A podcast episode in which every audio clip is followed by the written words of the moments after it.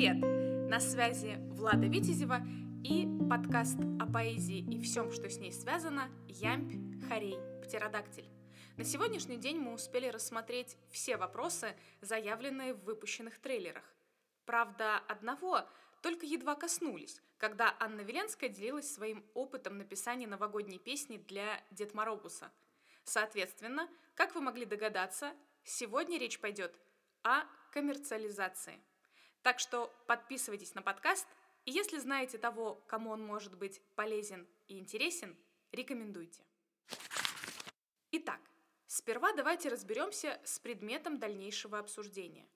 Коммерциализация искусства – это естественный процесс, сопровождающий художественное творчество с момента его институционализации в качестве профессиональной деятельности и закрепления в системе общественного разделения труда. По факту мы все понимаем, о чем речь, но когда сталкиваемся с официальным определением, чувствуем себя неуютно. На самом деле лишнее усложнение нам ни к чему, поэтому предлагаю такую формулировку.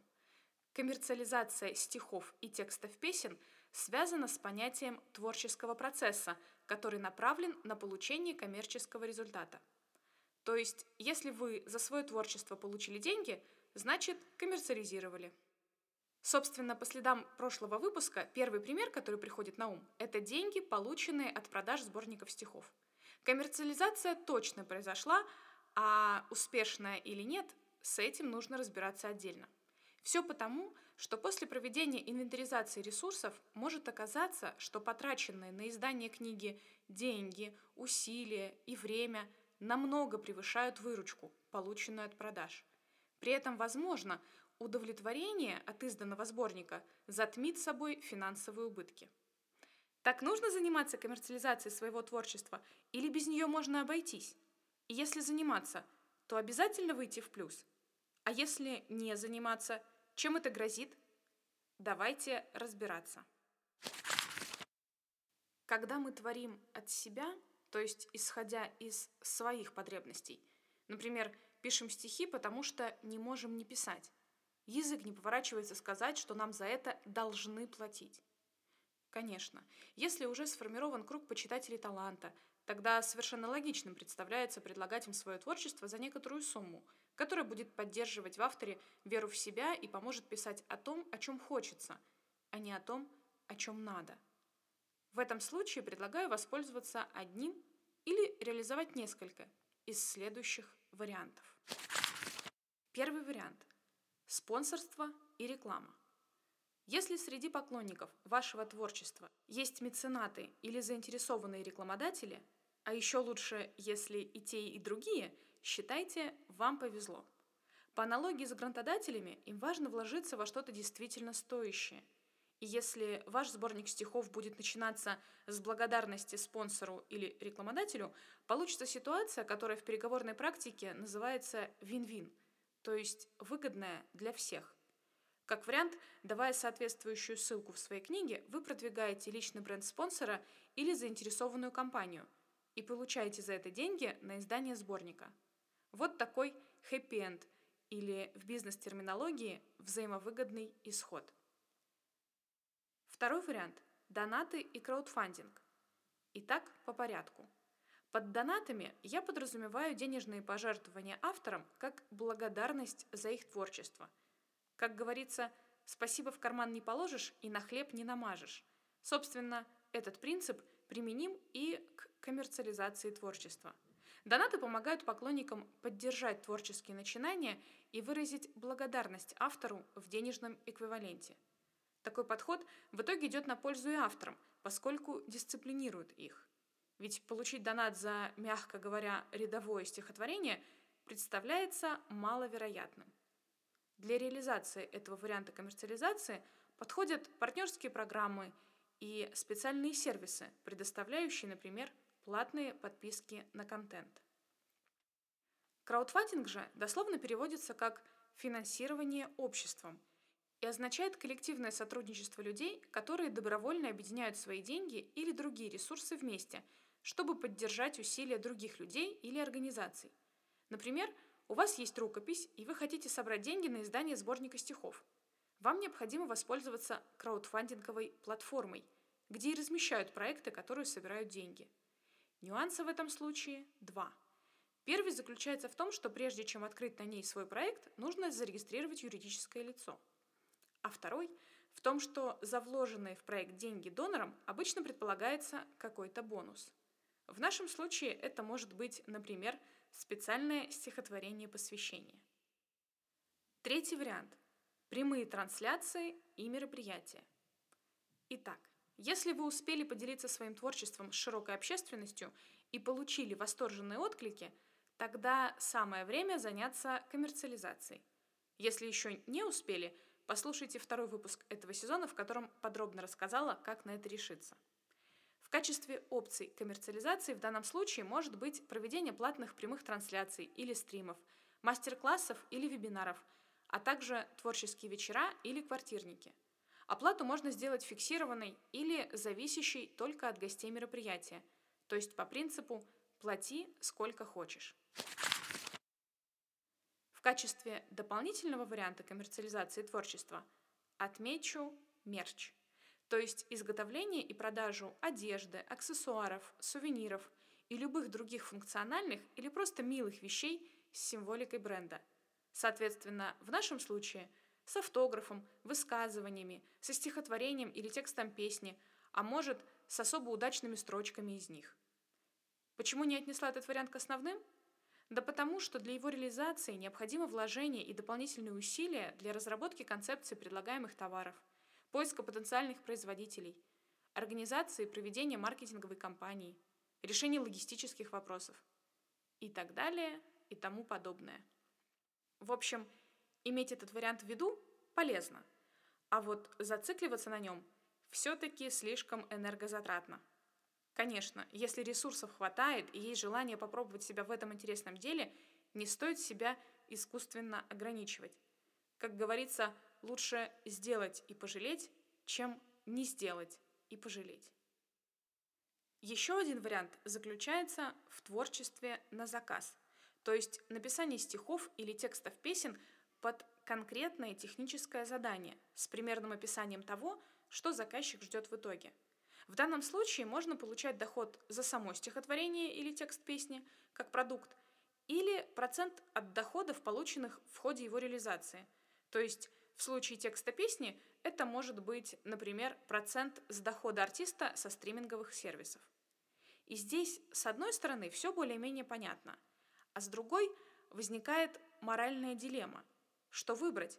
Творчество по зову сердца или исходя из технического задания? На самом деле, в этом месте возникает сразу несколько важных вопросов, на которых сейчас остановлюсь подробнее. Действительно, при всем многообразии вариантов коммерциализации творчества важно определиться и с ее философским аспектом, а заключается он в следующем. Следует за свое творчество в принципе брать деньги или нет? И если брать, то важно ли у кого? И тогда что важнее? Техническое задание на стихотворение и ограничения, обусловленные принципом «кто платит, тот и музыку заказывает» или внутренний голос и вдохновение – Прежде всего приведу краткую справку на основании работ доктора философских наук Владимира Егорова. Понятие «коммерциализация культуры» несет на себе негативный смысловой оттенок в связи с его включением в повседневную лексику во время проведения социально-экономических реформ 90-х годов и попытками резкого вытеснения просветительского типа культурной политики рыночным или коммерческим типом. Однако данное явление не относится исключительно к процессам новейшей отечественной истории и культуры. Произведения искусства на протяжении многих веков и в разных странах включались в систему товарно-денежных отношений, которые на поворотных этапах истории, таких как, например, становление буржуазных отношений в Европе, существенным образом определяли облик произведений искусства. Периоды усиления зависимости творческих и материально-организационных условий от востребованности, возможностей – и результатов их коммерческой реализации характеризуются появлением и распространением новых форм и жанров в искусстве. Исследователи связывают с ними время расцвета легких жанров – оперетты, мюзикла, бульварного романа, зарождения мыльной оперы и других направлений массовой культуры. Противоречивость процесса коммерциализации культуры проявляется в том, что эффективность продвижения результатов коллективного и индивидуального творчества на рынок художественной культуры во многом зависит от спроса. Очевидны две основные тенденции в культуре, связанные с процессом коммерциализации. С одной стороны, происходит снижение критериев оценки продуктов художественного творчества в погоне за прибылью, которая становится основной целью. С другой – внедряется модель многоканального финансирования в сфере культуры, развивается предпринимательство, меценатство и спонсорство. Получается, что авторам остается выбрать свое место приложения силы. И вот здесь на первый план выходит установка о том, что поэт должен быть голодным, что сытая жизнь притупляет способности. И чтобы разобраться с тем, откуда она взялась и следует ли ей продолжать следовать, сошлюсь на французского писателя и поэта Анри Мюрже и русского писателя и драматурга Антона Чехова. Итак, считается, что фразу «художник должен быть голодным» впервые использовал Анри Мюрже в своем произведении «Сцены из жизни богемы», которое начало печататься в журнале «Корсар» в 1847 году. Сам Мюрже долгое время жил очень бедно, но, по иронии судьбы, благодаря сценам как раз и смог поправить свое финансовое положение. Герои упомянутой книги – поэт, композитор, художник и философ – живут одним днем, легко тратят заработанное и не думают, что будет завтра. Они занимаются творчеством, живут в проголодь и надеются на лучшее. Но в конце книги они все-таки задумываются о том, что так жить не стоит. Еще один яркий пример – рассказ Антона Чехова «Жены артистов», написанный в 1880 году. Такими словами писатель знакомит нас с главным героем. Свободнейший гражданин столичного города Лиссабона Альфонсо Динзага, молодой романист, столь известный только самому себе и подающий великие надежды тоже самому себе, утомленный целодневным хождением по бульварам и редакциям и голодный – как самая голодная собака, пришел к себе домой. А вот и его философские размышления о голоде. Зензага поднялся и зашагал. Пошагав немного и подумав, он почувствовал сильнейшее желание во что бы то ни стало убедить себя в том, что голод есть малодушие, что человек создан для борьбы с природой, что не единым хлебом сыт будет человек, что тот не артист, кто не голоден и т.д. И, наверное, убедил бы себя, если бы, размышляя, не вспомнил, что рядом с ним в 148 номере «Ядовитого лебедя» обитает художник-жанрист, итальянец Франческо Бутронца, человек талантливый, кое-кому известный, и что так немаловажно под луной, обладающий умением, которого никогда не знал за собой Зинзага ежедневно обедать. И здесь важно понимать, что рассказ носит сатирический характер, а мысль возникает в голове героя, который не может заработать творчеством на жизнь, поскольку не востребован. Соответственно, фраза о голоде как обязательном атрибуте творческого человека всего лишь попытка успокоить себя. Творчество творчеством, но ведь и люди из бизнеса придерживаются такого же подхода, можете заметить вы. Действительно, здесь можно привести известную фразу Стива Джобса «Оставайтесь голодными, оставайтесь безрассудными». Вот только он не имел в виду голод в буквальном смысле, когда нечего есть, скорее в переносном, то есть его мысль заключалась в том, что, чтобы развиваться, нельзя останавливаться на достигнутом. Нужно испытывать творческий голод и постоянно стремиться к новым высотам. Исходя из личного опыта, могу добавить, что для поэтов важно оставаться любознательным и интересоваться окружающим миром, поскольку именно в наблюдениях за ним и подмечании деталей заключен огромный творческий ресурс. Подводя итог рассуждениям об этичности коммерциализации творчества, отмечу, что речь не должна идти о том, что творческому человеку нужно мало платить, чтобы поддерживать его в голодном состоянии. Речь о том, что талантливый человек должен постоянно ставить перед собой более сложные задачи. Соответственно, творческие способности, как и любые другие, должны оплачиваться. Как спортсмены получают высокие гонорары за свои рекорды, так и поэты имеют право достойно зарабатывать, создавая гениальные стихи или тексты песен.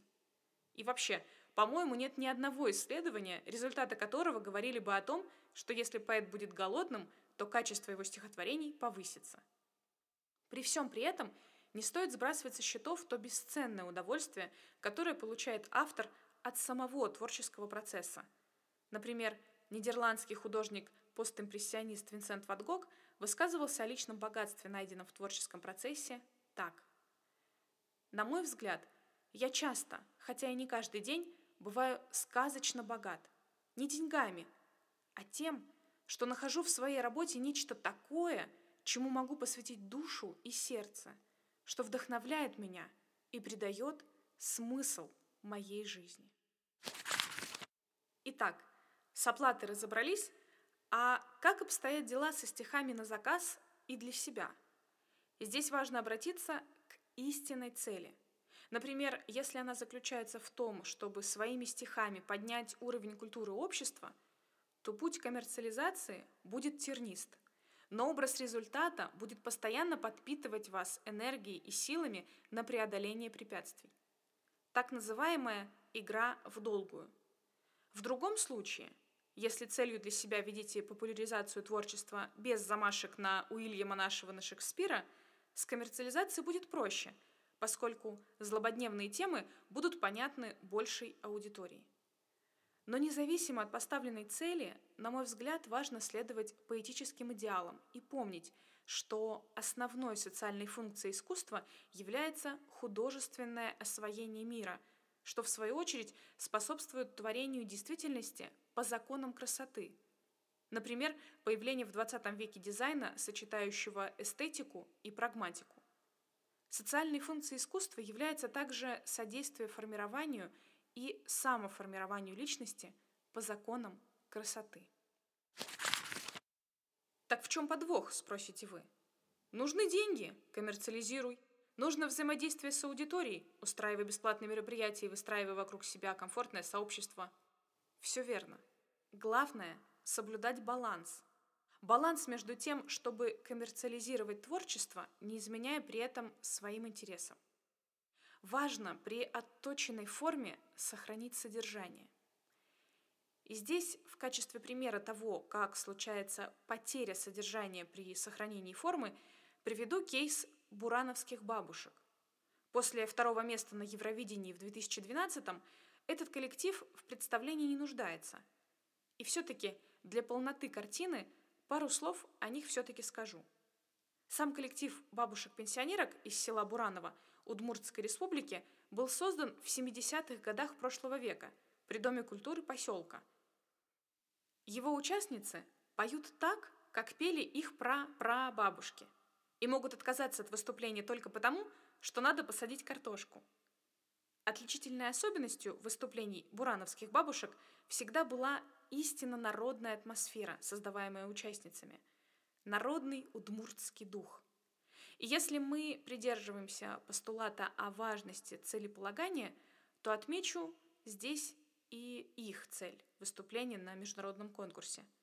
И эта цель была заработать деньги на восстановление храма в поселке Бураново, который был разобран еще в далеком 1940-м.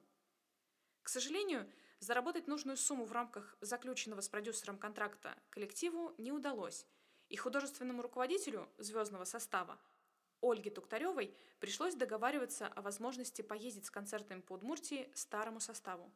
Сегодня они называют себя бабушками из Буранова, и те, кто еще жив, не покидает родное село в Удмуртии. А под бренд «Бурановские бабушки» был собран более профессиональный, более молодой и, соответственно, более удобный в плане зарабатывания денег состав. Вот такая история – демонстрирующая, к чему приводит изъятие содержания представительниц села Буранова из формы народного коллектива. На этом примере я хотела показать, что важно в погоне за выгодой не потерять суть творчества. Иначе снова получится народный коллектив без народного духа. Если говорить о варианте, при котором и волки сыты, и овцы целы, то здесь предлагаю коммерциализировать те направления, в которых есть внутренняя готовность идти на уступки. Например, написание текстов песен на заказ. При этом важно сохранить именно творчество для души. Вообще, ярким примером такого подхода считаю советского и российского композитора Альфреда Шнитке – его музыка к кинофильмам, мультфильмам и театральным постановкам приятно слушается и понятна обывателю, даже не разбирающемуся в теории. А вот камерные произведения, например, струнный квартет номер три, может вызвать недоумение у неподготовленного слушателя. В завершении выпуска прочту стихотворение, написанное Николаем Осеевым в 1959 году, которое, на мой взгляд, предостерегает от излишней машинизации поэзии. Итак, другу-стихотворцу. Я обращаюсь к стихотворцу-другу, к его таланта пламенному плугу, которым он, взрывая суш суждений, готовил почву для живых рождений, для выдумки, для сказки, для фантазий, для слова, за каким в карман не лазай – вы самый удивительный рассказчик. Мы помним все ваш музыкальный ящик, в котором вы восстановили время, осуществив былое в близкой теме. Зачем же вам, который время сблизил, предпочитать живому ветру дизель? Живые чувства, паруса людские переводить на штампы заводские. Передо мной вопрос неразрешимый. Зачем вам сердце заменять машиной. Я сам писал про соловья стального, пока не услыхал в ночи живого, который пел с таким великим чувством, что никаким не воссоздать искусством. Я верю, и при взлете индустрии нужны нам чувства, жаркие, живые. Мы пометуем о машинном чуде, но все ж у нас на первом плане люди – кто ж спутает с машинным звук сердечный, рискует в пафос впасть бесчеловечный. Итак, сегодня мы поговорили о том, как можно коммерциализировать творчество, то есть получать деньги, занимаясь тем, к чему лежит душа, как бы пафосно это ни звучало. Оставляйте комментарии и оценки, ставьте лайки и рекомендуйте тем, кому этот подкаст будет полезен и интересен. Следующий выпуск ровно через две недели, 9 марта. До встречи в эфире!